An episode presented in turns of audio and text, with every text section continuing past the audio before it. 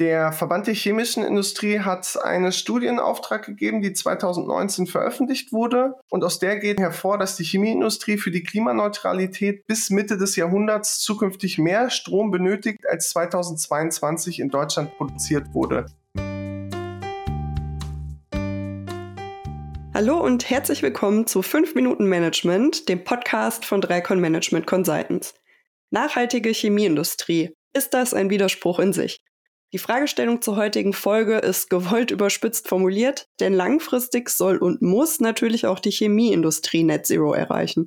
Nichtsdestotrotz steht sie als besonders energieintensive Branche beim Thema Nachhaltigkeitswende, mit dem wir uns im Podcast ja nun schon häufiger beschäftigt haben, vor ganz besonderen Herausforderungen. Um über konkrete Herausforderungen, aber auch über mögliche Lösungsansätze zu sprechen, ist heute mein Kollege Henrik Basche zu Gast. Hallo Henrik, schön, dass du da bist. Hallo Franziska, ganz meinerseits.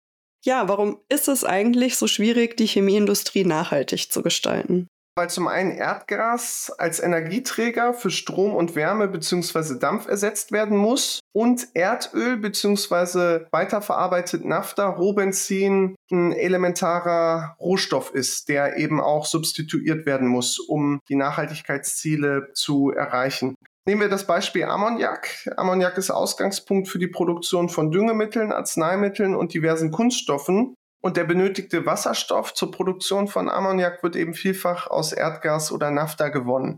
Soll jetzt die Chemieindustrie ausschließlich auf grünem Wasserstoff basieren, ist enorm viel Energie vonnöten, um Wasserstoff aus Wasserverbindungen herauszulösen mittels grünem Strom. Der Verband der chemischen Industrie hat eine Studie in Auftrag gegeben, die 2019 veröffentlicht wurde. Und aus der geht eben hervor, dass die Chemieindustrie für die Klimaneutralität bis Mitte des Jahrhunderts zukünftig mehr Strom benötigt, als 2022 in Deutschland produziert wurde. Und dieser enorme Strombedarf ist vor allem auf die Produktion von synthetischem bzw. grünem Naphtha zurückzuführen. Okay, das ist natürlich eine Hausnummer. Gibt es denn schon Lösungsansätze, die in dem Kontext diskutiert werden? Ja, um mal ein paar zu nennen. Also man kann natürlich den Wirkungsgrad zur Herstellung von grünem Wasserstoff und dann nachgelagert von grünem Naphtha oder E-Fuels erhöhen. E-Fuels haben wir ja auch schon in unserer dritten Podcast-Folge mit Gepard thematisiert. Da beträgt der Wirkungsgrad derzeit 13 Prozent. Da sind also durchaus noch Potenziale gegeben. Man kann allgemein mehr Strom produzieren, auch nachhaltig mehr Strom produzieren, zum Beispiel durch Biogasanlagen. Bei denen beträgt der Wirkungsgrad derzeit etwa 40 Prozent und Startups, auch Startups aus Deutschland arbeiten schon an konkreten marktfähigen Lösungen, um diesen Wirkungsgrad zu verdoppeln, von 40 auf 80 Prozent.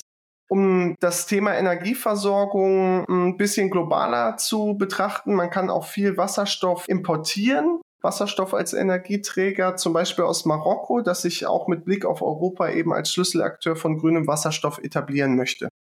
Jetzt hast du viel über Wasserstoff gesprochen, aber wo kommt denn jetzt der Kohlenstoff her? Ja, der Kohlenstoff zur Herstellung von grünem Naphtha wird klassischerweise aus kohlenstoffhaltigen Abfällen oder Biogas extrahiert. Das ist spannend, denn über Biogas haben wir in diesem Podcast zumindest noch nicht gesprochen. Wie siehst du denn da persönlich die Potenziale in Zukunft?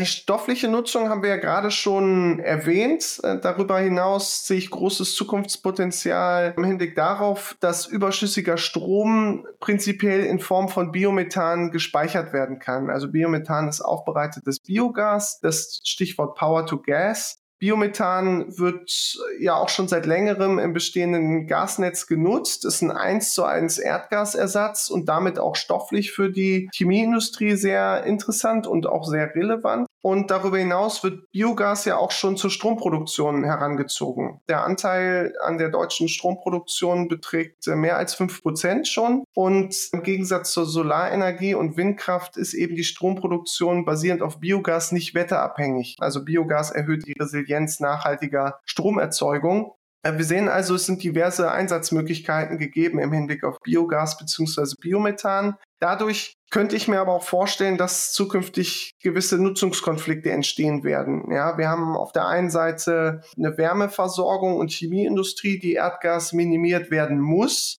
gleichzeitig einen sehr hohen Bedarf an Strom. Wir sehen ein sehr komplexes Thema. Vielen lieben Dank auf jeden Fall für deine Einordnung dazu. Wir werden sicherlich auch hier im Podcast in Zukunft noch häufiger darüber sprechen. Mit Blick auf die Uhr soll es das aber zumindest für heute gewesen sein. Nochmal vielen lieben Dank, Henrik, und auch natürlich ein Dankeschön an alle ZuhörerInnen fürs Dabeisein. Bis zum nächsten Mal. Tschüss.